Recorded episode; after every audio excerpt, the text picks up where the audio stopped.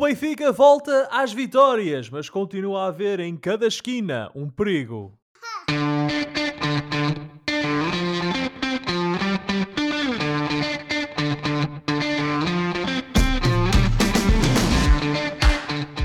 Bem-vindos a uma nova emissão, uma emissão de 25 de Abril dos Meninos de Ouro, o programa para quem gosta de vôlei que está disponível todas as terças-feiras no Spotify, Apple Podcasts, Google Podcasts e em todas as outras plataformas onde se pode ouvir e descarregar podcasts.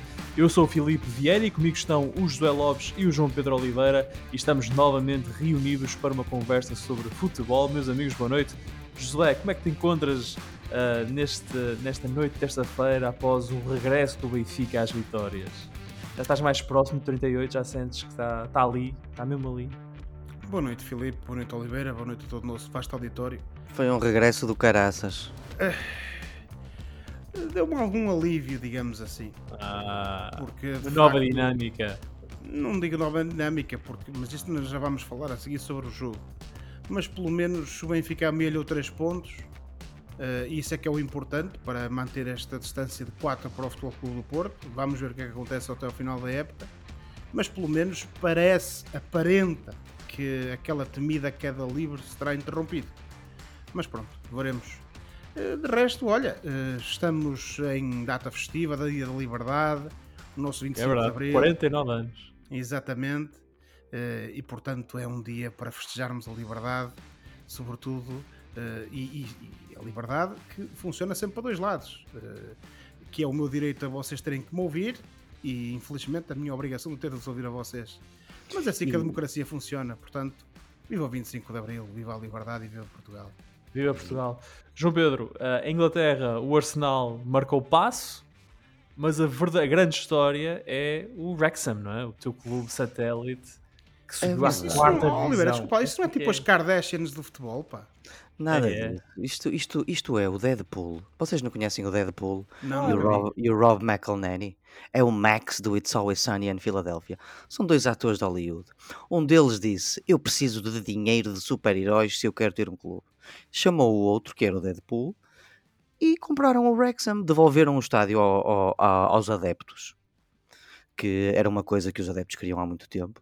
E depois de três anos, finalmente subiram da National League, que é a quinta divisão e a primeira não profissional, para uma divisão semi-profissional, sim. A English Football League, a quarta divisão, depois de uma vitória por 3-1 foi, foi, do, foi do Camandro. E tem 110 pontos não é? no, na, no campeonato. É, é um verdadeiro conto de fadas. Eu confesso que tenho acompanhado o Wrexham há mais de um ano. Vi o documentário há bastante tempo e, e gostei muito daquele espírito de comunidade que eles uh, querem continuar a, a incutir no, no, naquele clube e de facto é, eu recomendo esse documentário, colegas. Boa noite já agora.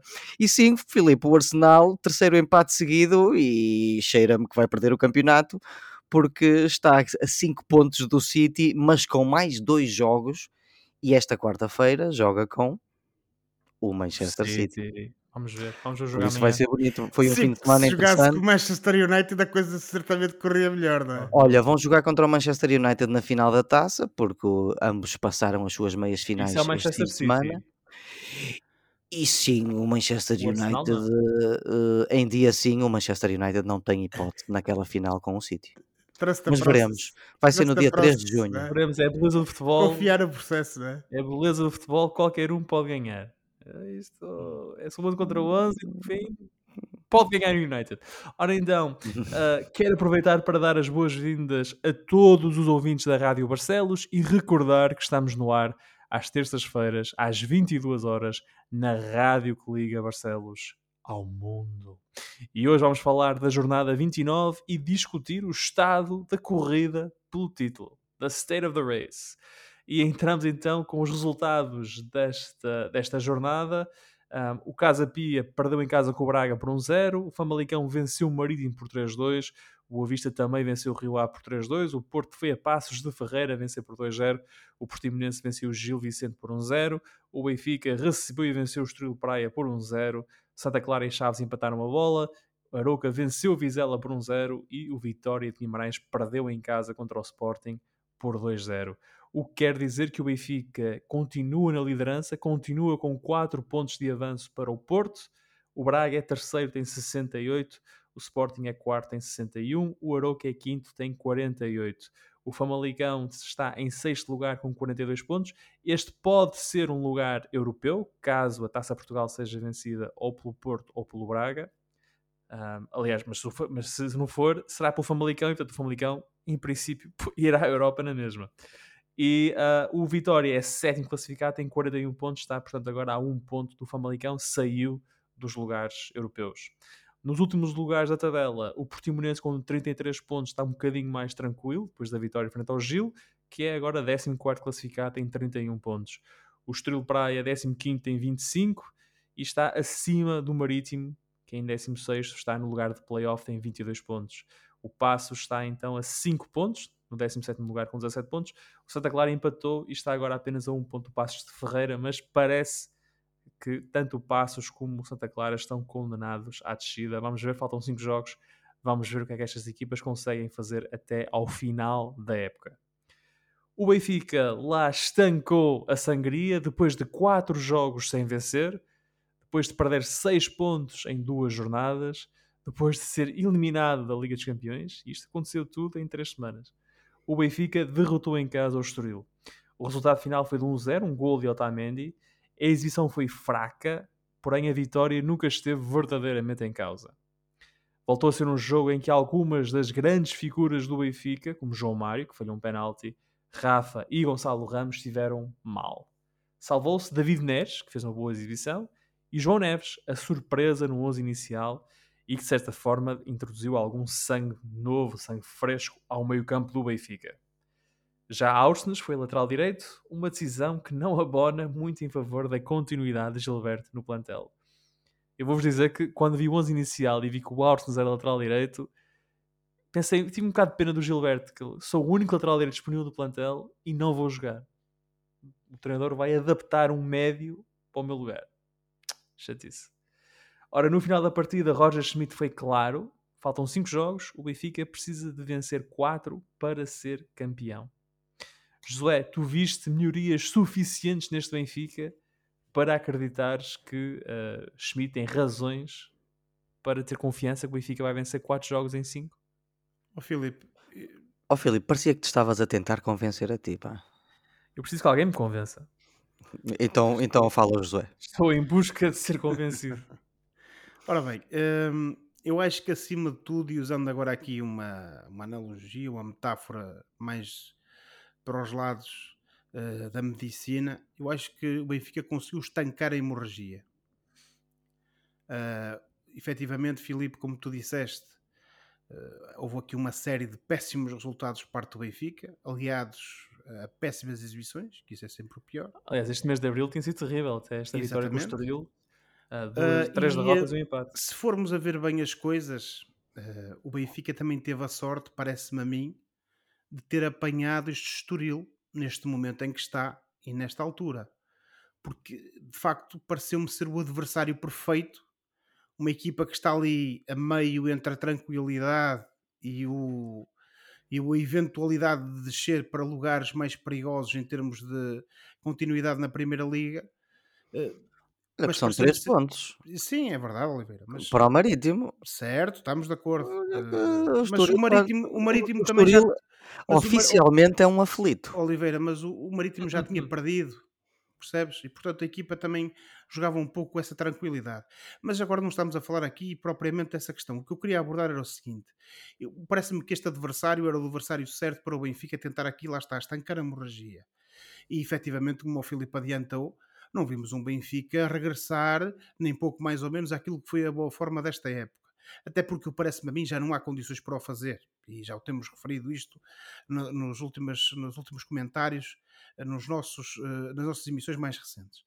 E portanto, o que eu acho é que mais uma vez tivemos aqui o, o Mr. Roger Schmidt a apostar naquilo que à partida é o seu 11 favorito, naturalmente aqui com variações, alguma, uh, é, é, imperioso, a realidade impõe-se aquilo que é a vontade que ele certamente teria de ter sempre os mesmos jogadores, Uh, e sobre essa questão não me vou esticar mais, porque já falámos sobre isso enquanto handicap, digamos assim, do Roger Schmidt como treinador e que eventualmente ele tem que melhorar. Mas o certo é que o Benfica teve quase sempre o domínio do jogo. O Estoril nunca foi uma equipa propriamente perigosa, apesar de ter criado algumas situações de algum embaraço para o Benfica. Uh, naturalmente que o Benfica, estando a jogar em casa com o apoio do seu público, uh, afirmou-se desde o início e que queria fazer algo de, de, de proeminente e algo que eventualmente lhe desse desde cedo uh, a possibilidade de se adiantar no marcador. Como o Felipe referiu e bem, o David Neres parece-me a mim que é a figura que neste momento pode dar algum ímpeto e algum ânimo ao ataque do Benfica. Porque o resto das figuras que o Benfica tem apresentado em campo e que fizeram boas épocas, épocas valorosas, eh, têm muitos gols marcados, muitas boas exibições, muitas assistências, mas neste momento já não têm capacidade, parece-me a mim, eh, seja ela mental, seja ela física, para estarem ao melhor dos, do, dos seus níveis e portanto o David Neres foi um motor que ele arranjou, que o Mr. Schmidt arranjou e que trouxe ali alguma inquietação ao ataque do Benfica, inquietação no bom sentido, e que permitiu ao Benfica estar por cima do jogo e ter criado algumas oportunidades para tentar eh, adiantar-se no marcador. Houve aquele penalti que o João Mário desperdiçou, não vamos agora falar disso. Depois, felizmente, o Benfica teve aquela... Acho que foi mal marcado ou o guarda-redes é que. O guarda-redes estava uma sorte? Eu acho Ele tentou metê-la no meio, não é? E aquilo o guarda-redes defende com o pé e depois a bola vai ali assim oh, a, em espiral a fugir da baliza. Eh, costuma-se dizer que os, os, os penaltis o bem marcado. os penaltis são para, para não é para o guarda-redes defender, é para o jogador falhar. Ou então assim. o penalti bem marcado é o penalti que entra. Ah, sim, Oliveira, mas isso funcionaria é? em contrário. Olha, por é? exemplo, tu se falares, se falares para, para o meu pai, não é? O meu pai toda a gente toda a vida me disse, e o meu pai nunca foi jogador de futebol profissional, nem pouco mais ou menos. Uh, davam uns belos toques na bola, segundo dizem os meus tios. Uh, o meu pai ainda hoje diz que o bom penalti é o penalti que vai ao meio e a meia altura. Dificilmente o guarda-redes o apanha. Uh, é a opinião dele, não é? Agora, no caso do João Mário, não é a primeira vez que ele falha um No caso do João Mário, ele não fez o que o teu pai disse. Exatamente. E, uh, e, uh, e, de facto, já não é a primeira vez que ele falha um penalti esta época. Isso acontece. Acredito naturalmente, certamente que isto também é um sintoma da inquietação emocional e se calhar de algum bloqueio mental dos jogadores. E esse bloqueio mental também se foi visto, e era, esta, era para esta parte que eu queria avançar também no meu comentário. Se viu isso depois na, na no desacerto do Benfica no último terço do terreno. Um, houve ali tentativas por um lado, por outro, um, com mais ou menos sucesso de, de, chegarem junto da baliza do Estoril que não tiveram uh, resultados. E pronto, e o Benfica acabou por conseguir levar os três pontos com aquele gol do Otamendi, um, mais uma bola parada e um bom gol de cabeça do central do Benfica, que esteve bem quando tantas vezes nos últimos jogos também decepcionou um bocadinho a equipa. Agora, eh, eu acho é que isto permitiu, digamos assim, ao Benfica ter uma espécie de desconto de tempo no campeonato. Desconto de tempo no sentido em que manteve a distância, é uma jornada em que não perdeu pontos para os seus eh, adversários diretos. Eh, a equipa não jogou nada por aí além, mas também não fez um jogo completamente inconsequente. Agora, naturalmente que eu aqui não posso entrar em contradições. Eu não posso estar ao mesmo tempo a dizer que o Estoril é uma equipa que joga pouco e depois dizer que o Benfica ganhou uh, e, e, quer dizer, e que ganhou bem e que está de volta às boas exibições. Naturalmente que não. Por isso é que eu falo aqui em desconto de tempo. O Benfica ganhou aqui alguma margem para se tranquilizar emocionalmente, recuperar eventualmente um bocadinho em termos físicos, porque agora já vai passar a jogar apenas para o campeonato e, portanto, uh, o que o Roger Schmidt tem de fazer aqui é gerir o plantel, seja do ponto de vista físico como do ponto de vista emocional, como referimos na semana passada, e, sobretudo, há aqui jogadores que, das duas, uma. Uh, ou, contém, ou têm recuperação possível, ou então as segundas linhas têm que entrar. Uh, no, por exemplo, durante Como o jogo. Quem? Falávamos... Quais são essas segundas linhas? Era isso podem... que eu ia dizer, Filipe. Nós até falávamos disso em off durante o jogo do Benfica. Por exemplo, o, o Peter Musa já deu mais do que indicações esta época que é um jogador plenamente ao, ao, ao, nível de, pelo menos em jogos do Campeonato Português, poder entrar, poder fazer a diferença, poder marcar bons golos. Ele fez um excelente gol que foi anulado, infelizmente, mas isso é. Fora de jogo, acho. Fora sim. de jogo e justamente anulado, mas mostrou, mostrou ali trabalho, mostrou ali qualidade e, portanto, esses jogadores têm que ser aproveitados. Uh, o, o, uh, o, jogador que tu falaste há pouco, agora me está o João, Neves. o João Neves, mostrou qualidade. Naturalmente que quando depois o Florentino entra em campo, vindo do banco, notou-se que o, o meio-campo do Benfica também ganhou com isso. Porque o Florentino é o jogador que conhecemos e está em muito boa forma. E eram Mas, pernas frescas. Exatamente. Agora, que certamente há ali segundas linhas entrou, que têm que ser aproveitadas. Isso, oh José, isso aconteceu porque o Florentino entrou ou porque o Zidane saiu? O Zidane. Oh, Filipe. Oh, Filipe. O Zidane. Digamos que o Chiquinho. Que engraçado. O Chiquinho é um, é um é alguém que, a meu ver, em termos de qualidade futebolística, ele tem talento, é um jogador com talento, isso não há dúvida. Uh, há aqui uma tentativa de o adaptar a uma posição que não é uma posição natural dele. Ele já mostrou algumas vezes esta época que tem uh, talento e, e com, consegue cumprir. Agora, uma coisa é cumprir, outra coisa é sobressair na posição. E se me perguntares a mim, eu acho que se calhar tens um melhor substituto para o Enzo no, no Chiquinho ou no. Repá, falta-me outra vez o nome do, do rapaz. O, João Neves. O João Neves, peço desculpa. ou se, o João Neves, a meu ver, acrescentou um pouco de caráter ali ao meio campo do Benfica. Dentro da juventude dele, há alguma falta de experiência, mas sobretudo de muita vontade e de qualidade que ele inegavelmente tem. Eu acho que acabaste por acrescentar mais classe com o João Neves do que propriamente com o Chiquinho. E portanto, uh, tendo em conta que há essas segundas linhas, e o João Neves não é um jogador que, que tenha sido uma, uma aposta inédita do, do, do Schmidt esta época, se calhar tem que jogar mais vezes, assim como a Musa, que falámos há pouco. Parece-me a mim, e agora para concluir, que tem o Neres que tem que ser aposta até ao final da época, porque é o jogador que neste momento tem dinâmica, tem vontade, tem moral, tem capacidade e confiança para partir para cima do adversário e criar futebol ofensivo. Ora, quanto ao resto, é ver e, e concluo referindo-me àquilo que eu referi na semana passada, peço desculpa agora aqui a repetição, mas uh, há jogadores que já foram muito importantes e que já deram muito ao Benfica esta época, neste momento estão condições, sem condições para o fazer e acima de tudo está o clube, até porque o lema do nosso Benfica é por todos. Ah. Olha, não, sabes, não foi um jogador que tramou o Benfica na Champions, foi um treinador, sabes? Chama-se Bela Gutmann. É, Oliver, eu isso. Eu não, eu, eu não embarco nessa. Lamento, mas eu não embarco nessa. Ora, neste, neste jogo com o Estoril, uh. o David Neres fez efetivamente uma grande exibição e inventa a jogada que dá o golo do Otamendi. O João Neves, que eu acho engraçado porque é a antiga, joga com a camisola dentro dos calções. Um, também faz um bom jogo e é o primeiro jogador no meio campo do Benfica que eu vejo a fazer passes a rasgar na vertical desde que o Enzo saiu. Ora, o lá está. perdeu um pouco essa capacidade de relançar rapidamente o ataque, porque não tinha quem fizesse esses passes, e o Neves fez isso. Um, o Peter Musa entrou muito bem, de facto o Gonçalo Ramos não está numa boa fase, nem o Rafa, nem o João Mário. Acho que o Grimaldo também está um bocadinho em queda.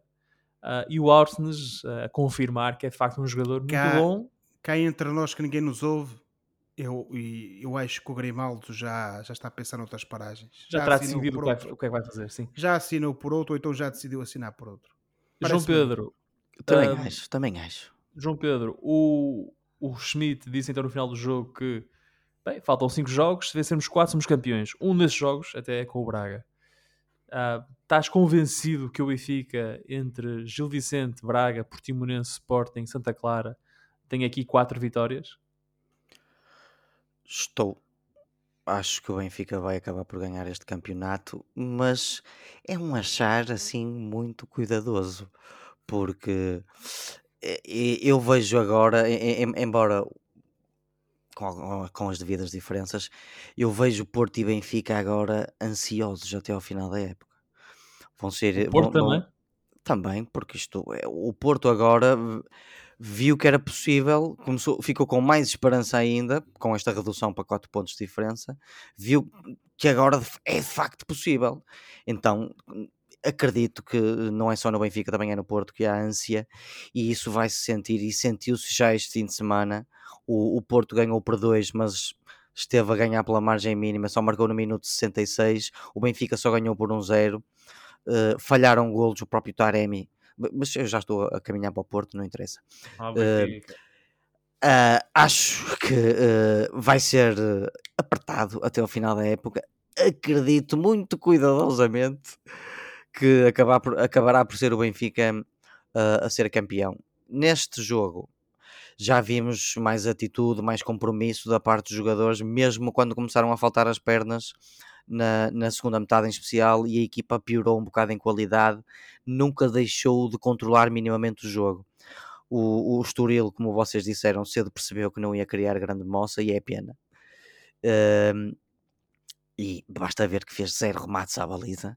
Eh, E depois eu tinha aqui umas, umas coisas para dizer sobre o Neres e o João Neves e o Então Otamendi, diz isso em dois minutos. mas o, o Josué já disse tudo. Já disse O- tudo. já não vale a pena elogiar o Neres. O João Neves, de facto, eu acrescento-lhe outros adjetivos, se vocês quiserem. Foi um jogador que jogou com confiança, eh, atrevido, eh, eh, com coragem até. É Próprio até dos 18 anos. Oliveira, eh, Não só por Oliveira. causa da idade, mas acho que como é um Oliveira, jogador desculpa, que não tem desculpem. jogado, Eu acho que eu gosto, esse- muito, eu gosto muito de jogadores com um centro de gravidade baixo. Adoro. Certo, parece um mas eu, eu- desculpa interromper-me, eu todos estes adjetivos que o Oliveira ah, ah, e estes predicados que o Oliveira utilizou parecem-me a mim que são demonstrativos de uma coisa que é qualidade.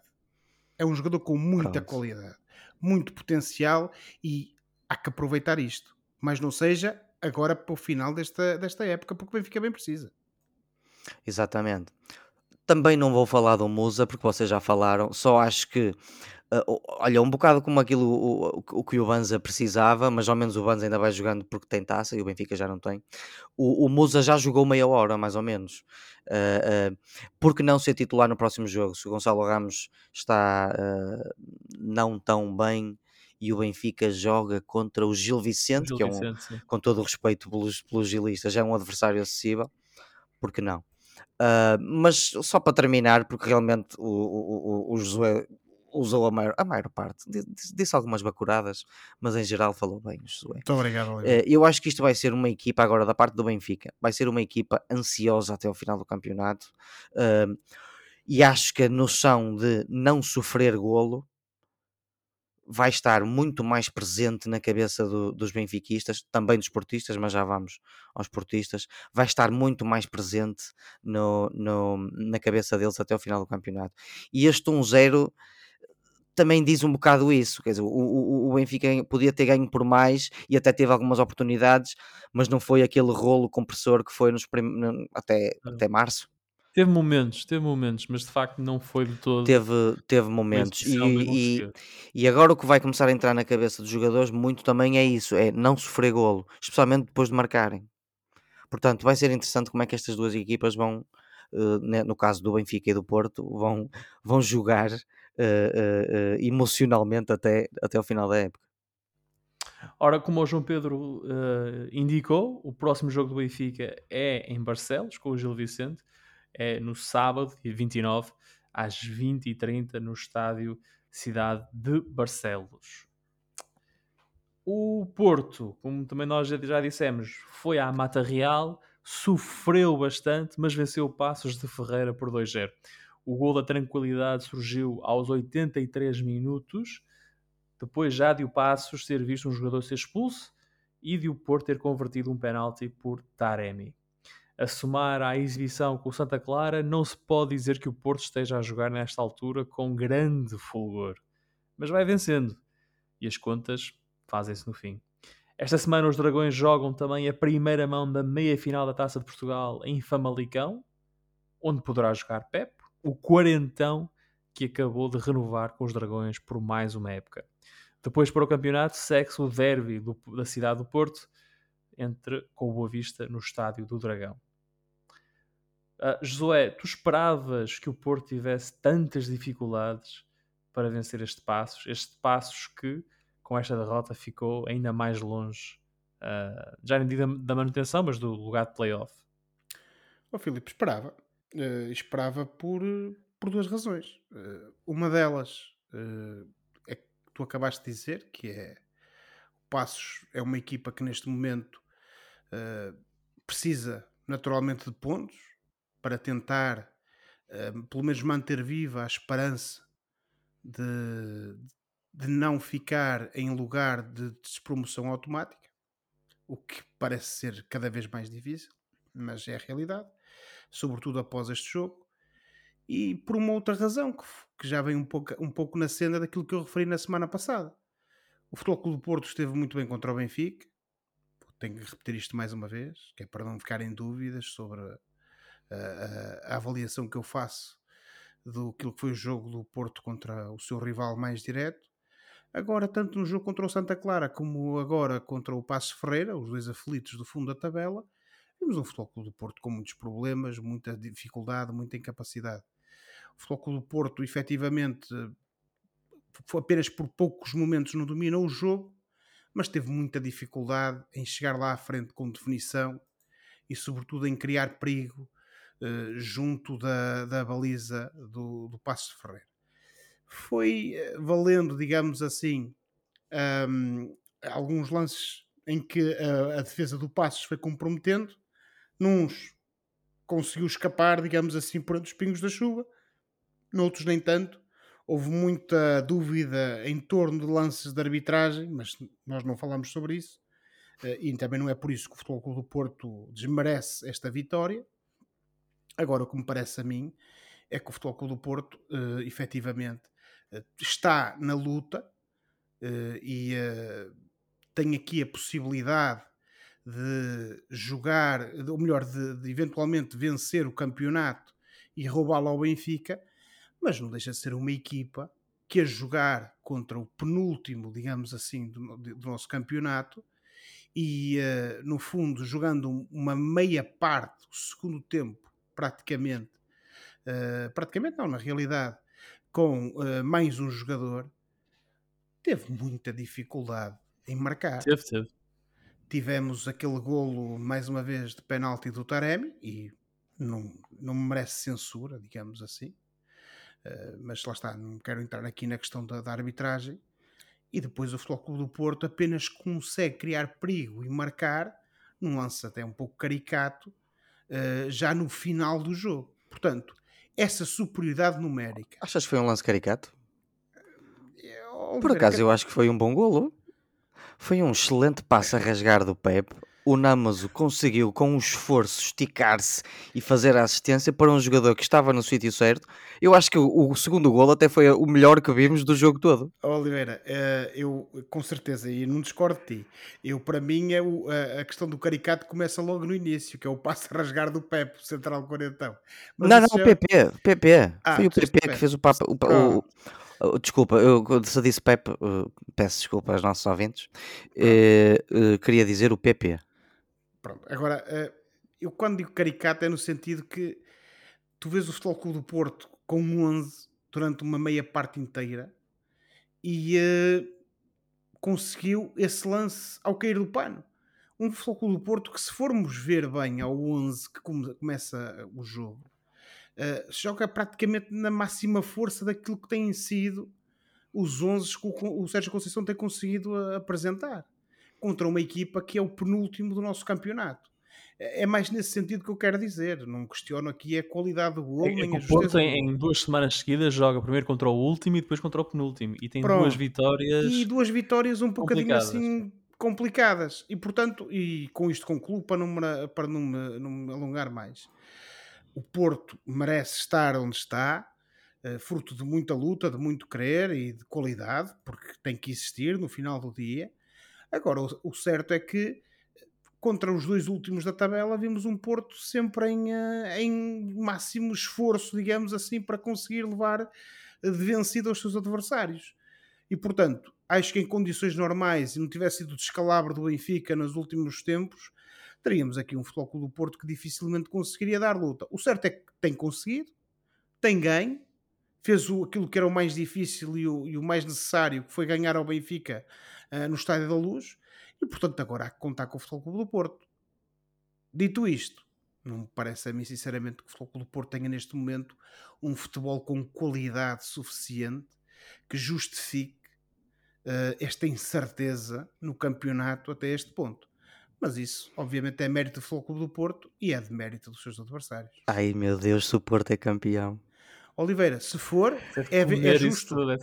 Se vocês, for, é justo, vocês depois da época que o Benfica teve, que Oliveira. teve efetivamente entre agosto e março, o Benfica, e eu vou fazer agora um elogio. Entre agosto e março, o Benfica esteve, roçou o brilhantismo. O Benfica esteve, fora nas taças, não é? Em que foi eliminado relativamente cedo, o Benfica roçou o brilhantismo tanto no campeonato como no, na Liga dos Campeões. Vocês já pensaram? Se o Benfica perde este campeonato para, para um Porto em esforço? Será justamente derrotado como... porque, como eu vos tenho dito, e é a minha opinião, será que é desculpa? E não quero, não, será justamente derrotado, Oliveira, ah, okay. porque eu, eu não quero entrar aqui numa lapaliçada, mas um, o campeonato é uma prova de regularidade, e como é uma prova de regularidade, quem no final tiver mais pontos é sempre um justo vencedor. Eu, eu que, que fiz uma corrida recentemente, não sei se já vos disse, uh, uh, tenho um entendimento agora muito melhor sobre o que é regularidade e, portanto, concordo contigo, José. Está bem, olha. Mas olha, não percas o, o, o embalo, João Pedro. Um, o Porto dá-te a ti sensações de que uh, vai conseguir concretizar digamos, esta ameaça ao Benfica ou tu vês nestas vitórias, assim, um bocado vitórias conseguidas sob pé de barro, que a coisa não está bem, bem, bem uh, consolidada?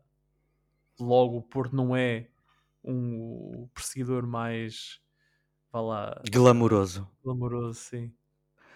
Não é, mas é um perseguidor que está uh, que já vai na quarta vitória seguida para, para o campeonato. Uh, já não perde desde finais de fevereiro Perdão, mas e glamour, portanto, glamouroso ou não. Gil, não, é? Exatamente. Uh, não, o último jogo que perdeu foi contra os Chaves. Perdeu contra o Gil e depois contra os Chaves. Uh, está aqui à minha frente, Filipe. Posso no, confiar em ti? Num site da internet. Uh, qual era? Ah, já percebi, já sei qual era a pergunta. Porque a internet não mente, não é? não, mas este site é de confiança. Uh, não, Pedro, estás a ver mal. Pois, o Porto ganhou aos Chaves 3-1. Perdeu foi com o Gil Vicente 2-1. Ah, desculpa. Não des, não des informações erradas. Ao... Não corto nada. Corta não des informações parte. erradas aos nossos ouvintes. A última derrota foi contra o Gil Vicente, de facto. Fake news. Fake news. Uh, uh, as minhas orelhas estão vermelhas agora. Uh, não esperando um Porto deslumbrar, que provavelmente não vai ser até ao final da época, vai ser um Porto que vai continuar aí e, e, até é possível que tanto Porto e Benfica percam pontos uh, até acabar a época. Uh, neste caso, uh, esperava-se mais, até porque na segunda parte o Porto jogou com mais um jogador. um comentário ao jogo foi um jogo assim um bocado mal jogado e, e, e difícil de, de, se, de se ver para se comprovar isso, o, o, o Abre-Latas teve que ser um gol de penalti do Taremi. Uh, um, e já aqui um pequeno à parte, já agora, pela amostra dos fins de, do fim de semana, eu acho, isto é uma crença pessoal, pode, posso estar aqui a dizer uma grande asneira, mas eu acho que tanto os jogadores do Porto como o Benfica vão tentar ganhar penaltis onde puderem porque o golo agora nesta fase, tal como não sofrê-lo, também é pois, muito mais. O João Mário nos mostrou, é preciso depois marcá-los. É? Exatamente, mas uh, pelas sensações que eu tive a ver os dois jogos do Porto e do Benfica, uh, com o campeonato está quase no fim, faltam seis jogos, creio eu. É falta de pernas, Oliveira. E, e pelo que vi deste fim pernas. de semana, eu vou ver os jogadores do Porto e Benfica, e não me interpretem mal no, a dizer isto, a tentar ganhar penaltis onde puderem, uh, justamente espero eu. Um, outra palavra, como fiz a semana passada para o jovem inglês Namazu, desta vez com uma assistência uh, a afetar o jogo. Aliás, o segundo gol é fabricado por dois jogadores que saíram do banco, o Namazu e o Tony Martinez, como diz o Philip. No bom contrato eh, esta semana. Exatamente. E, e, estou curioso para saber o que é que vai ser deste jovem rapaz no final da época, se vai ser um empréstimo, se fica, se vai ser vendido. Isso também vai depender das situações do Taremi e do próprio Tony Martinez. Por isso, não sei.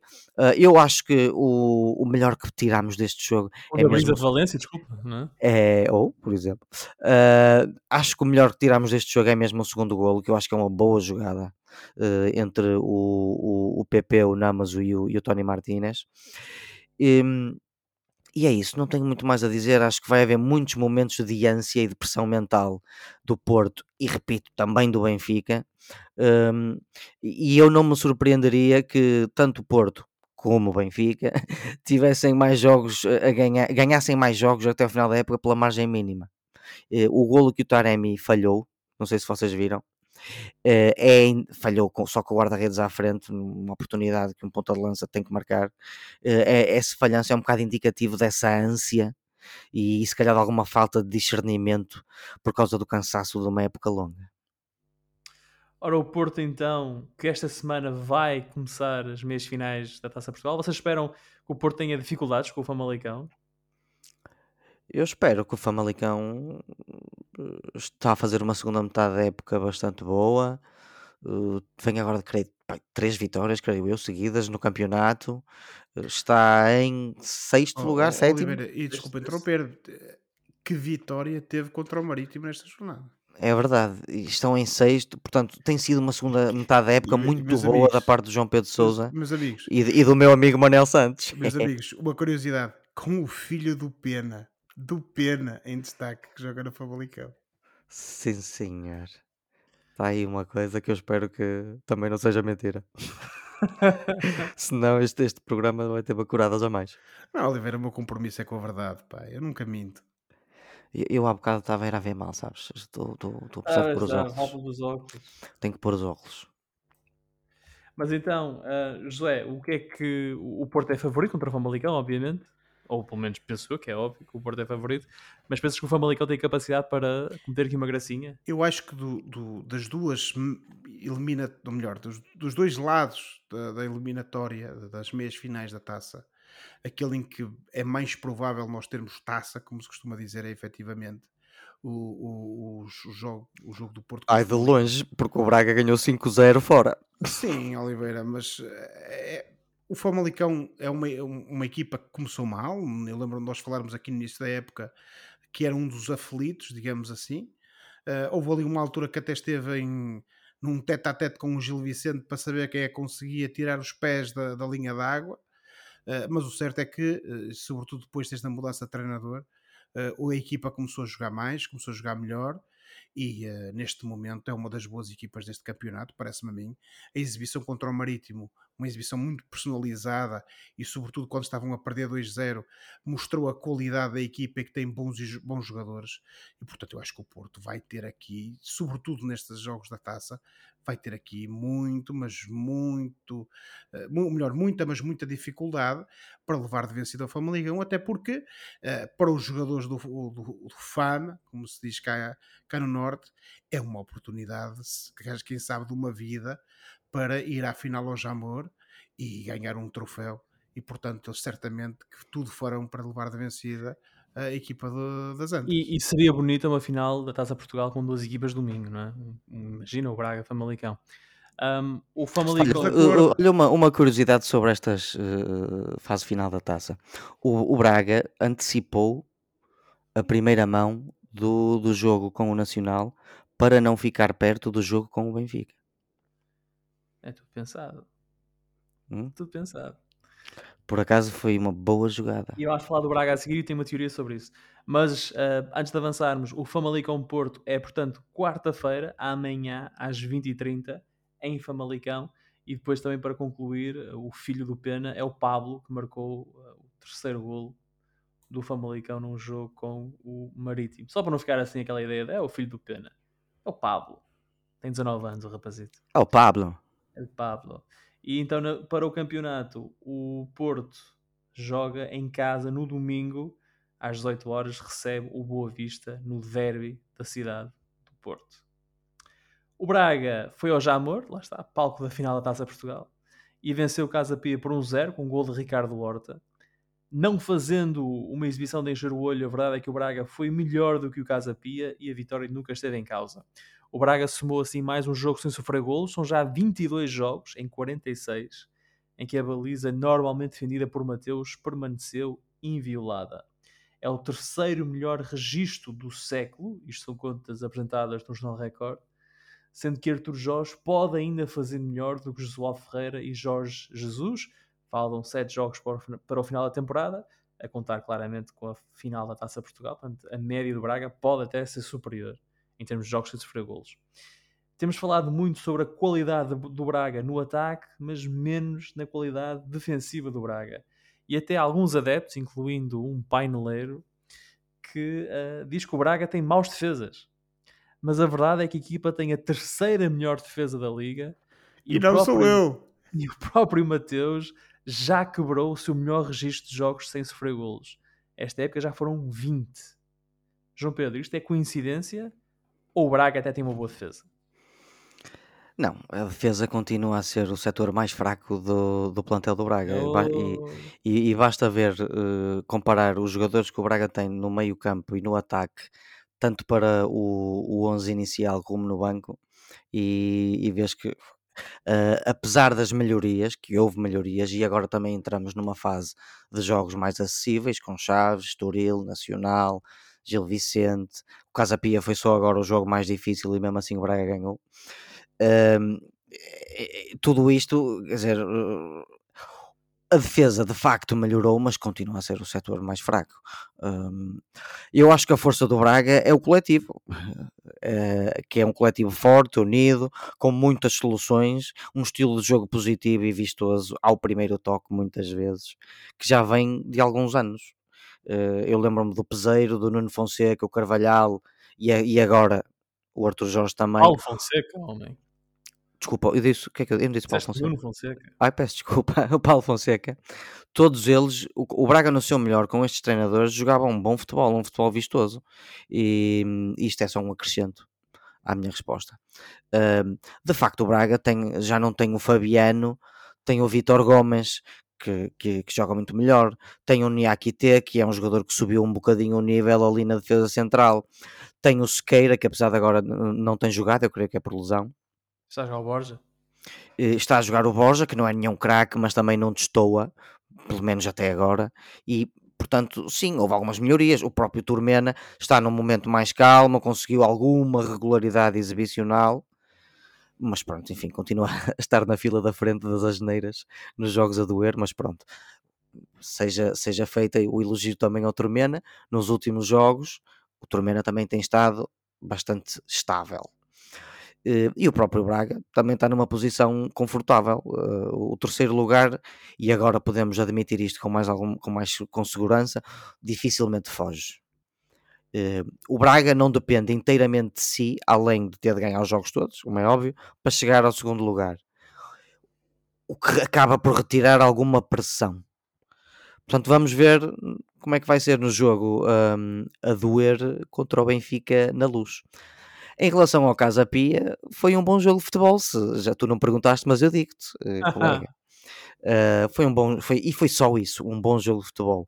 O Braga conseguiu derrotar aqui um adversário difícil, sem grandes sobressaltos, uh, uh, fora a margem mínima. Vá.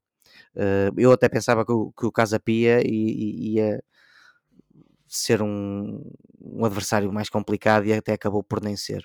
E o Braga até podia ter vencido, por mais não fosse a boa exibição de um rapaz da nossa geração, o Ricardo Batista. Ricardo Batista, sim. Já com um, é verdade, entre muitos outros clubes, uh, com um punhado de, de, defesas corajosas. Portanto, o, o, Braga até podia ter marcado mais golos.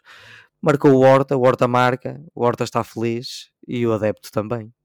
Há uma ah, história engraçada do Ricardo Batista, uh, que é o filho dele joga no Benfica, nas escolinhas do Benfica, e quando o Casa Pia foi à luz, o filho dele era um dos apanha-bolas e estava atrás da baliza do pai. Ah, como é que sabes isso? Eu, é, esse tipo de histórias eu sei. Tens as tuas uh, fontes. Tenho as minhas fontes. E uh, isso são coisas, são, vamos, são vamos.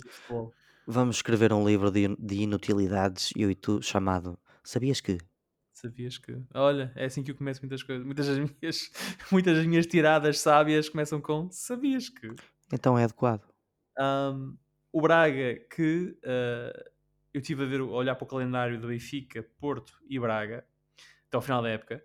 O único jogo que o Braga tem com uma equipa que está neste momento na metade superior da tabela é precisamente o jogo com o Benfica. Todos os jogos do Braga, a sua equipa estão na metade inferior da tabela. Até porque o Braga está em terceiro lugar.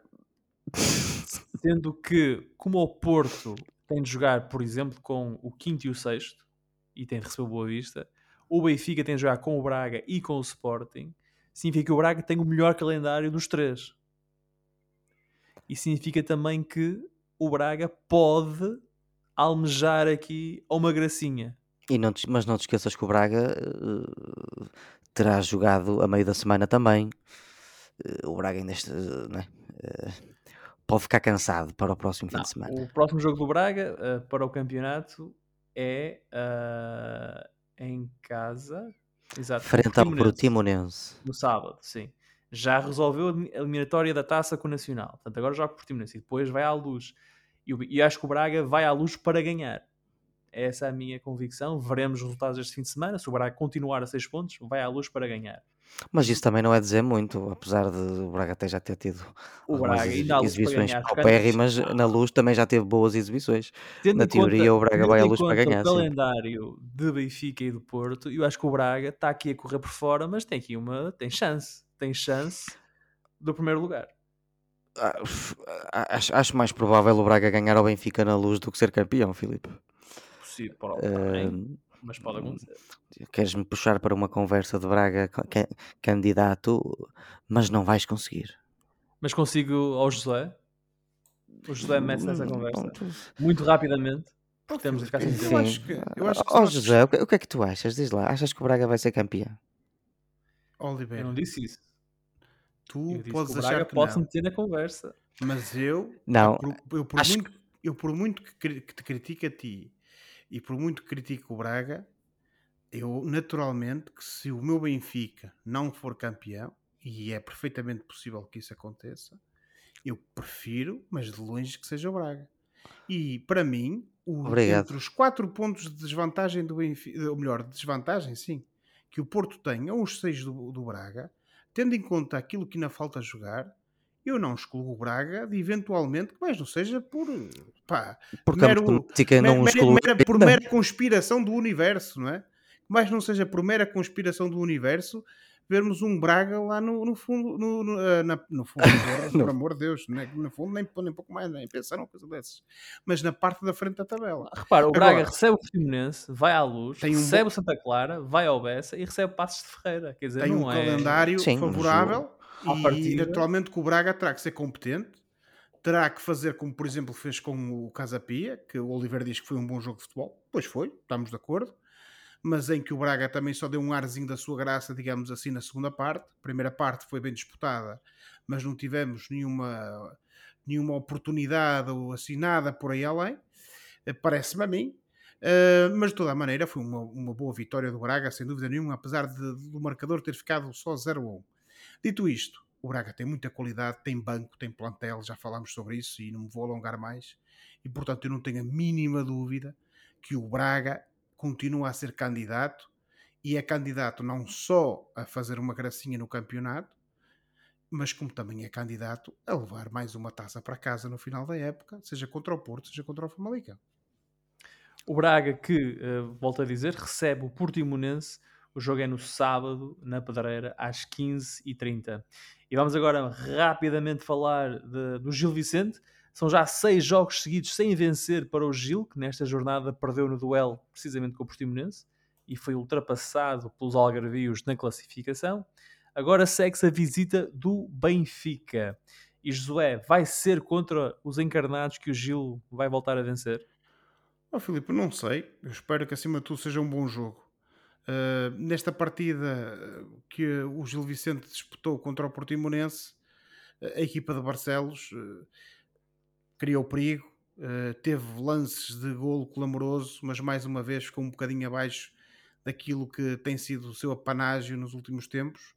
Uh, o Portimonense notou-se ser uma equipa que cria mais, digamos assim, e portanto uh, o Gil também acho que além de se querer mais do Portimonense também tem sido um pouco, eu não queria usar a palavra traído, mas uh, sobretudo uh, tem sido ficado um pouco longe dos pontos porque o seu principal obreiro esta época, que é o Fran Navarro, tem estado nos últimos jogos um bocadinho longe dos golos.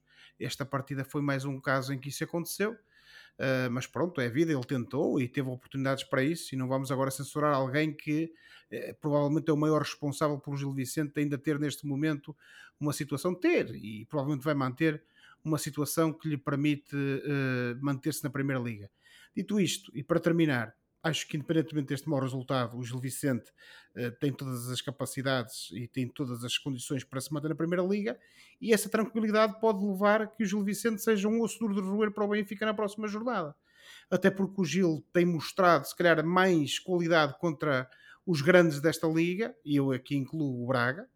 Uh, o jogo do Gil contra o Braga foi um jogo também bastante complicado para a equipa arsenalista e, portanto, ainda por cima jogando no Estado de Barcelos, que já tem lotação esgotada há cerca de uma semana. Uh, veremos se há mais barcelenses do que, do que benfiquistas, mas isso depois é uma questão a ver. Agora que vai ser um jogo especial e que vai ser um jogo bastante competitivo, isso não tenho dúvida, e acho que tudo pode acontecer. Se a, a vitória sorrir ao, ao Gil Vicente, acho que a questão da permanência fica arrumada de vez. Se a vitória sorrir ao Benfica, é mais um passo na caminhada do Benfica para o título. Não tenho dúvidas nenhumas sobre isso. E como já dissemos, este jogo é no sábado às 20h30 no Cidade de Barcelos. Vamos dar um pequeno toquezinho aqui à Europa. Com as eliminações de Benfica e Sporting, Portugal deixou de ter representantes nas provas da UEFA e, pior do que isso, perdeu um lugar na Liga dos Campeões a partir de 2024-25. Ou seja, na próxima época, o terceiro lugar já não vai dar acesso à Champions e, em vez de seis equipas, serão apenas cinco as que competirão nas provas continentais. Uh, para, para a nossa discussão, o primeiro classificado vai diretamente à Liga dos Campeões, o segundo jogará a qualificação e depois uh, o vencedor da taça vai entrar diretamente na fase grupos da Liga Europa. O terceiro classificado jogará a qualificação para a Liga Europa e depois um, o quarto classificado vai para a Liga Conferência. Portanto, é mais ou menos isto que vai ser a nossa realidade nas competições europeias a partir da próxima temporada. Ou temos de qualificação.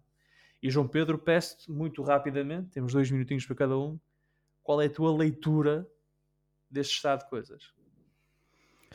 Uh, é, é uma pena que de facto tenhamos baixado baixado um posto no ranking, porque se olharmos um bocado para o panorama geral, a coisa não foi assim tão má este ano.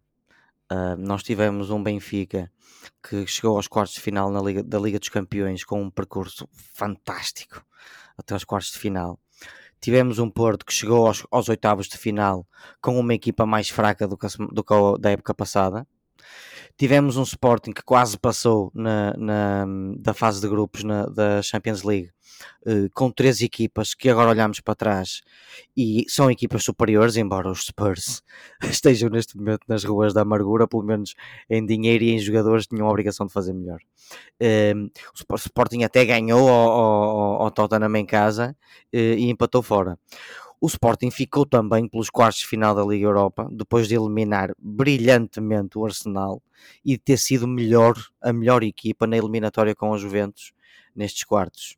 Uh, portanto, o Sporting numa época má, pelo menos na minha perspectiva, acabou de forma airosa a sua participação. Pois, mas na... o problema é que tínhamos seis de... equipas e falaste três, portanto faltou aqui o que é que fizeram as outras três.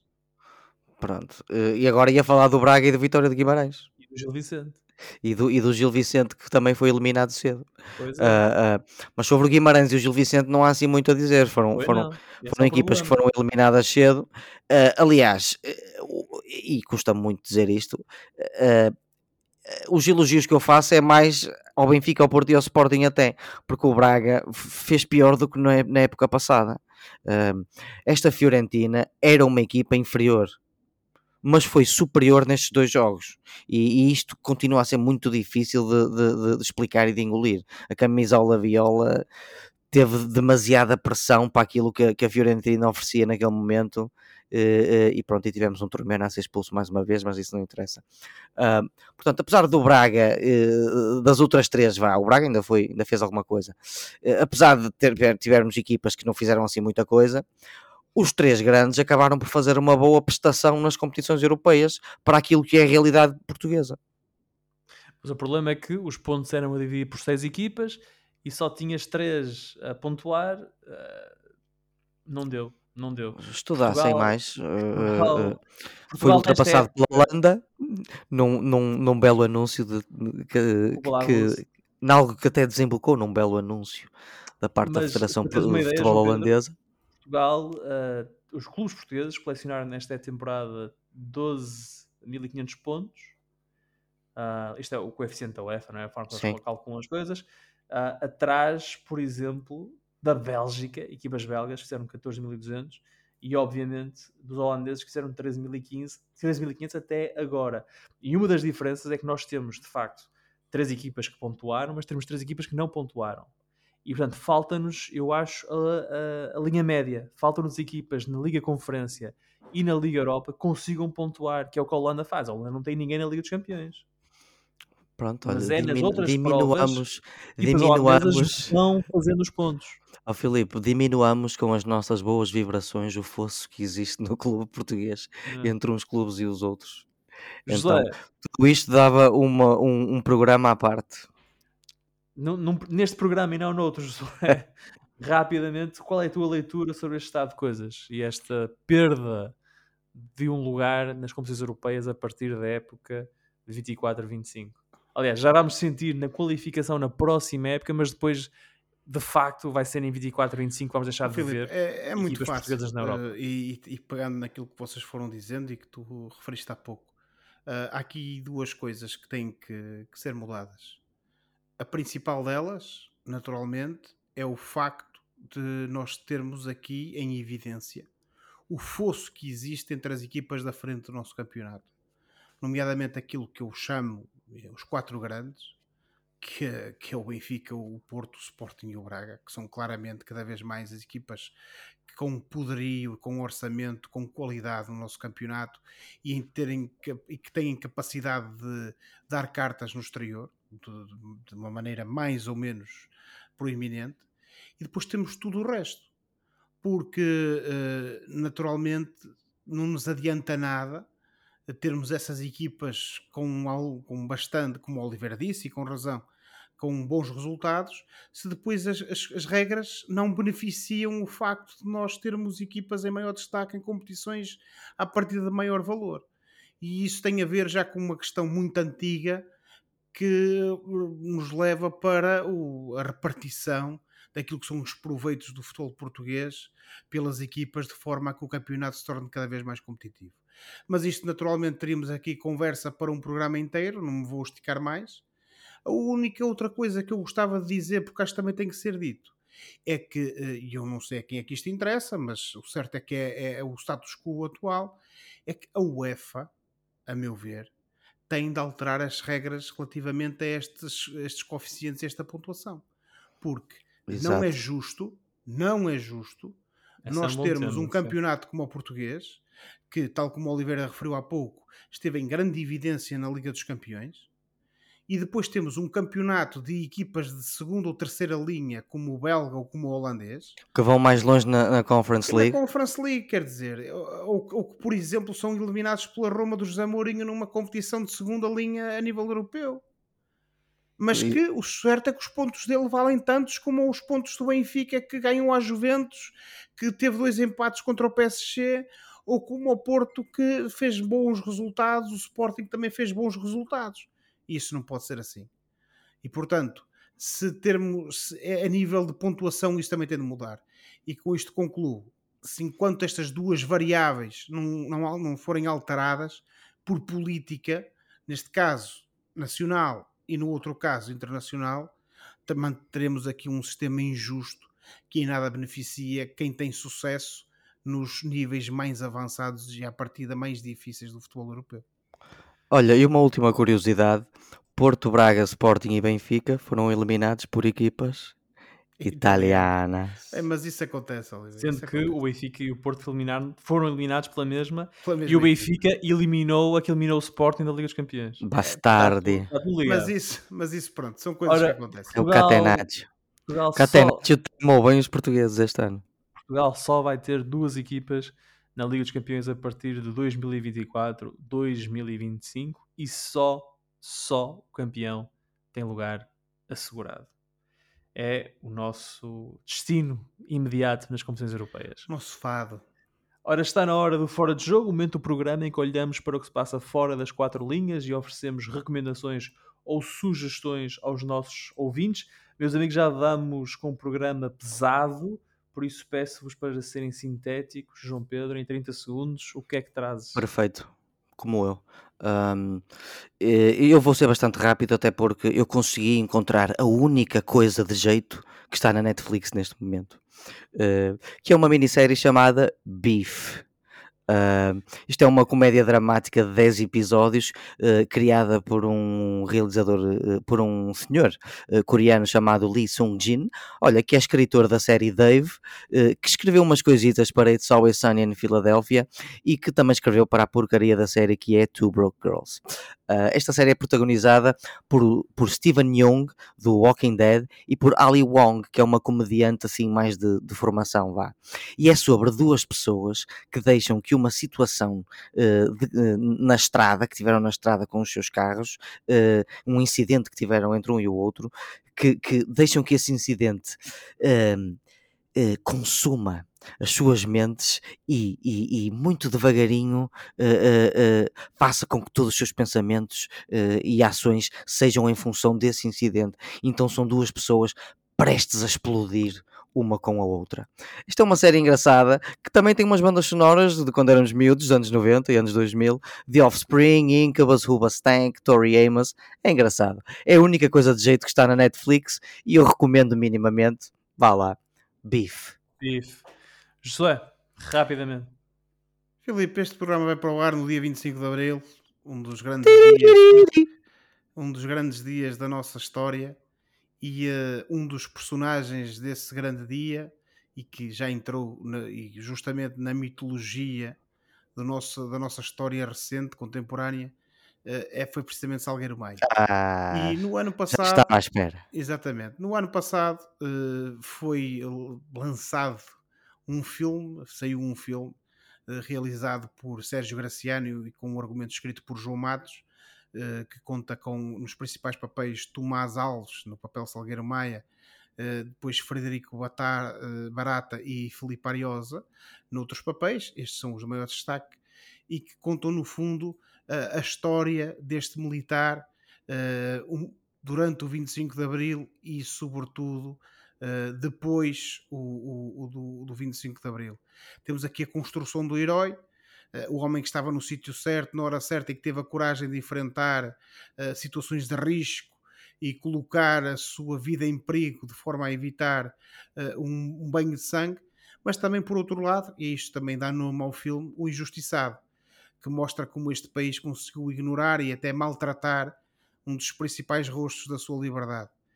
Apenas de porque eh, o personagem, neste caso, e a figura histórica também, teve aquilo que é a hombridade, a coragem, a honra de, no fundo, cumprir o prometido, ou seja, entregar a democracia à sociedade civil e distanciar-se do poder político e com isso também não beneficiar das benesses que esse poder político traz. Uma pessoa que, eh, como muitos portugueses sabem, eh, faleceu vítima da doença e em situação, numa situação pessoal um pouco complicada, fruto de certas opções políticas que eu aqui não vou discutir, mas sobre as quais tenho uma opinião bastante vincada. Uh, este filme já saiu, já esteve nos cinemas, uh, está disponível na HBO Portugal, uh, está também e foi e passou, vai passar na RTP, passou ontem, dia 24, uma espécie de, um, de uma minissérie, neste caso é o filme em dois episódios. no dia 24 passou a primeira parte, passa no dia 25, hoje a segunda parte e, portanto, a minha recomendação é Salgueiro Maia, o implicado, e apenas termino uh, com uma das frases eh, míticas do 25 de Abril, da autoria de Salgueiro Maia, e que eu recordo com felicidade e emoção todos os anos por este dia, em que uh, alguém terá chegado ao Terreiro do Passo, na altura ocupado por Salgueiro Maia, um oficial até mais graduado que ele, e perguntou-lhe quem manda aqui e a resposta de Salgueiro Maia foi: aqui mandamos todos. Viva o 25 de Abril, viva Portugal e viva. Foi no Lago do Carmo? Essa parte não sei. Ele teve no Terreiro do Passo e depois das operações no Terreiro do Passo serem concluídas com sucesso, então aí ele foi mandado ir por Hotel Saraiva de Carvalho, Sim, sim. Para, para, Para- o Largo do Carmo. para tentar obter a rendição do Marcelo Caetano. De Eu penso onde- que este episódio, por aquilo que eu sei e vi, terá sido, este episódio desta frase, Hum. terá sido no Terreiro do Passo, mas pronto, vale o que Ok. vale. De todo Muito modo, bem. fica a frase. Muito obrigado. Ora, esta semana quero sugerir algo que ficou pendente da semana passada, mas não o fiz na altura por causa da morte do poeta Joaquim Pessoa. Os playoffs da NBA, que estão aqui. A fase mais emocionante da temporada do melhor basquete do mundo está aí. As equipas disputam séries... de- Filipe. Diz. Do you love this game? I love this game. As equipas disputam séries de 7 jogos para chegar às finais e conquistar o título. A competição é feroz e a emoção está garantida. Os Brooklyn Nets já foram afastados pelos Philadelphia 76ers, são os favoritos, assim como os Boston Celtics, são potenciais adversários dos 76ers na próxima ronda. Os Celtics estão em ganhar 3-1 a sua eliminatória com os Atlanta Hawks e os Milwaukee Bucks, isto na Conferência Leste. Os Denver Nuggets, Phoenix Suns, Sacramento Kings, do português Nimi Asqueta e Golden State Warriors são os favoritos do lado oeste. Não perca um único lance. Os jogos dos playoffs da NBA estão disponíveis nos vários canais da Sport TV, em particular na NBA TV, que lá está, está incluída no pacote da Sport TV. Oh, Filipe, uh, diz lá como é que se diz o primeiro nome do rapaz cujo sobrenome é Nemi? É, é Keta? Eu acho que é o Nimias, não é? Ou É, Nimias. sabes, é, que depois Nemias, estava assim um bocado na senhor Nemias. Jeremias, pá. Este, este, depois agora deixaste, deste-me aqui uma volta ao cérebro. Ah, ele lá é o Nimias Keta. Mas faz sentido que lá seja o Nemias é Keta, de facto. Mas isso é lá na cel, no, Dá mais onde Mas é- ele é. Nemias, não é? Nimias Keta. Ok, ok, só, Nemias. só para clarificar.